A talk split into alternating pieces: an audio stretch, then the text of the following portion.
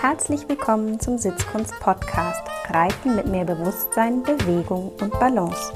Steht dir auch manchmal dein Kopf oder Körper im Weg und du weißt, das kann ich besser? Dann ist dieser Podcast genau das Richtige für dich.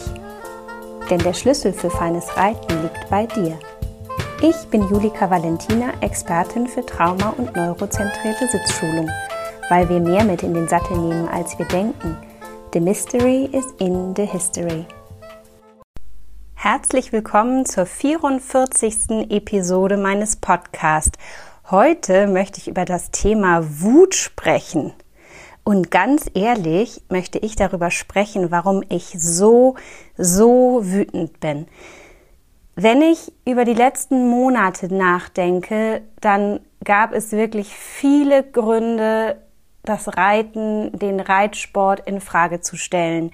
Ob das das Beispiel des Fünfkampfes in Olympia ist oder auch die Situation mit dem Tuschieren oder Barren im Stall Bärbaum. Eigentlich ist es ganz egal. Ich finde, selbst wenn man im Alltag in die Reithallen dieser Welt schaut, gibt es auch da schon einiges an Gewalt gegen das Pferd. Ich frage mich, warum es im Pferdebereich immer noch so akzeptiert ist, eine Form von Gewalt auch anzuwenden.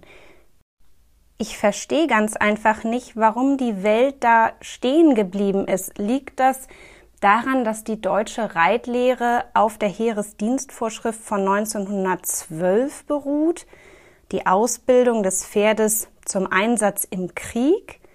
Das kann ich nicht so richtig glauben, auch wenn ich in Frage stelle, dass das Pferd heutzutage zwingend zu jeder Zeit an den Hilfen stehen muss.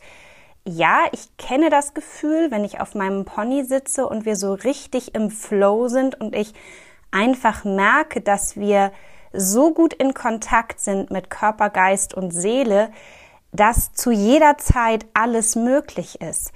Aber das ist für mich ein ganz anderes Gefühl als die Gehorsamkeit, die ich mit der Aussage, das Pferd muss zu jeder Zeit an den Hilfen stehen, verbinde.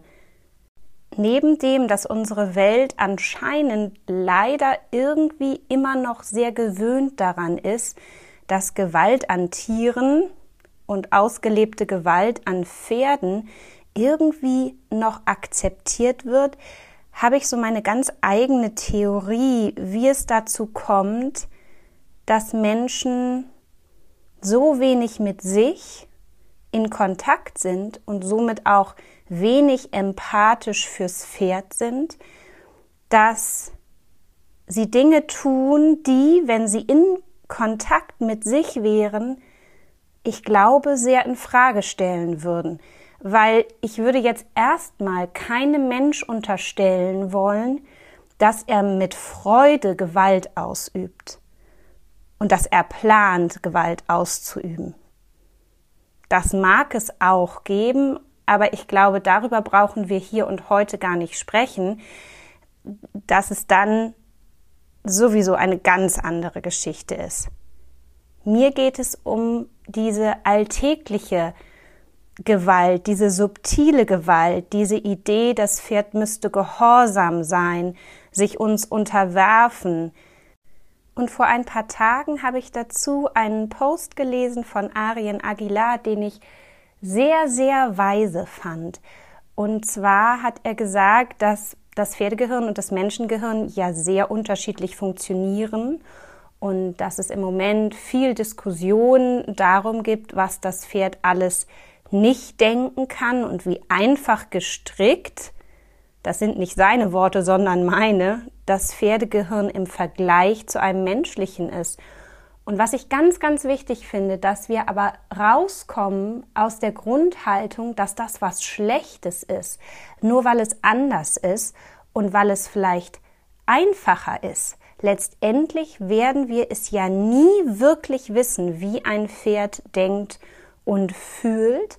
Und das hat mir so gut gefallen an dem Post von Arien, der sagte, lasst uns das doch zum Anlass nehmen, vom Pferd zu lernen. und uns inspirieren zu lassen und offen zu bleiben für die Möglichkeiten, mit dem Pferd zu arbeiten und eben zu merken, dass es anders denkt, dass es anders Dinge verknüpft, ohne es zu bewerten oder zu interpretieren. Also Arjen, an dieser Stelle nochmal herzlichen Dank für deinen Post, den ich richtig, richtig gut fand. Ich habe zu dem Thema noch so meine ganz eigene Hypothese. Es gibt eine Studie, die sagt, dass Menschen, die traumatisiert sind, eher dazu neigen, Gewalt an Tieren auszuleben. Und die Studie sagt, das hat nicht nur damit zu tun, vom Opfer zum Täter zu werden, sondern auch damit, dass durch Traumata eine sogenannte Dissoziation ausgelöst werden kann. Dissoziation, das heißt, dass man sich nicht gut fühlen kann, dass man vielleicht immer erst zu spät merkt, dass man hungrig oder durstig war, müde war oder dass auch irgendwas für einen selbst nicht so richtig gut war. Man könnte sagen, Dissoziation bedeutet, sich etwas aus dem Körper herauszuziehen. Dissoziation kann dann entstehen, wenn eine Situation überwältigend ist. Dr. David Berselli aus den USA hat mal gesagt, für ihn ist Trauma jede Situation, in der unser Bewältigungsmechanismus von Kopf und Körper keine Antwort mehr hat. Das heißt, dass im Kopf und im Körper eine gewisse Sprachlosigkeit entsteht. Und ich glaube, dass manchmal auch diese Sprachlosigkeit in dem Moment, dieses Nicht-Wissen, was ich jetzt tun kann, dazu führt, dass vielleicht manchmal dann eine Aggression mehr Raum bekommt, als wenn wir mit uns gut im Kontakt sind.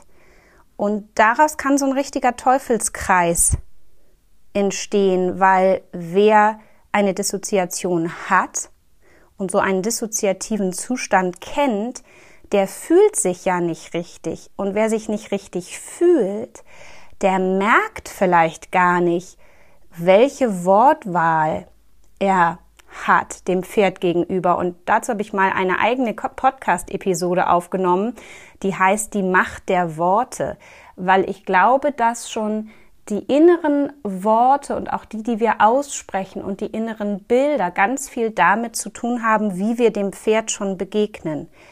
Wenn wir uns aber nicht gut fühlen können, dann können wir nicht empathisch mit uns sein und oft eben auch nicht empathisch mit dem Pferd. Und ich glaube ganz fest daran, dass die Auseinandersetzung mit uns selbst uns zu einem besseren Reiter macht. Und der erste Schritt wäre erstmal zu schauen, welche Altlasten in Kopf und Körper nehme ich denn mit in den Sattel? Was ist denn in meinem Rucksack drin? Denn wenn wir uns wirklich mit Körper, Geist und Seele mit dem Pferd verbinden wollen, dann ist es ganz, ganz wichtig, sich mit den eigenen Traumata auseinanderzusetzen, sie loszulassen, sie zu integrieren, wieder mehr in den Kontakt mit uns zu kommen und dann auch die Möglichkeit zu haben, wirklich in den Kontakt mit dem Pferd zu kommen. Und das meine ich nicht nur mental, emotional, sondern auch im Sinne des Körperdialoges im Reiten. Und weil das ein wirkliches Herzensthema für mich ist, habe ich auf Hochtouren daran gearbeitet, ein Online-Programm für euch zu erstellen. Das heißt Embodied Rider. Embodied, das ist Englisch und heißt so viel wie Verkörperung. Und meine Vorstellung des Reitens ist, dass wir so eins sein können mit dem Pferd, mit Körper, Geist und Seele, dass es sich eben so anfühlt, als wären wir mit dem Pferd wirklich eine Einheit auf all diesen Ebenen. Und deswegen habe ich es Embodied Rider genannt. Es wird eine große Reise sein, eine Transformation von wo du jetzt stehst und wo du sein kannst für dich und für dein Pferd. Und wenn dich das anspricht und du Lust hast auf diese Reise und du jetzt neugierig geworden bist, komm in mein Webinar am Sonntag, den 15. Mai um 10 Uhr. Lerne mehr über das Embodied Rider Programm und im Webinar erzähle ich dir noch viel, viel mehr über, wie Traumata sich im Körper festsetzen und warum es eine direkte Verbindung gibt zwischen unserem Stress und unseren traumatischen Belastungen und der Art und Weise, wie wir Ja sagen können zum Pferd. Die Anmeldung für das Webinar habe ich hier in den Show Notes hinterlegt. Ihr findet die Veranstaltung aber auch auf Facebook. Und wenn ihr meinen Newsletter schon abonniert habt, dann bekommt ihr auch alle Infos darüber. Nun aber zurück zur Wut. Denn wisst ihr, wie ich darauf gekommen bin? ein Online-Programm zu erstellen. Der Ursprung dieser kreativen Idee, dass ich es jetzt wirklich mache, war nämlich Wut. Wut über die Situation in der Reiterwelt und dieser große, große Wunsch, dass wir die Welt für die Pferde besser machen können. Und seit vielen, vielen Jahren arbeite ich ja daran, die Welt für Reiter und für Pferde besser zu machen, für mehr Verständnis zwischen Mensch und Pferd. Aber ich habe gemerkt, dass wenn ich eben nur im Kleinen unterwegs bin und im Kleinen unterwegs sein, hieß ja bei mir schon weltweit unterwegs sein, aber eben doch immer sehr ortsgebunden, da habe ich gemerkt, in all dieser Wut und all diesen Überlegungen, dass ich jetzt mit einem Online-Programm einfach noch viel mehr Menschen erreichen kann. Und dass, wenn ich wirklich einen Unterschied machen möchte, wenn ich irgendwann alt und verschrumpelt auf der Parkbank sitze und auf mein Leben zurückschaue, dass ich das Gefühl haben möchte, dass ich wirklich was bewegt habe und nicht nur für eine Handvoll Pferde und Reiter.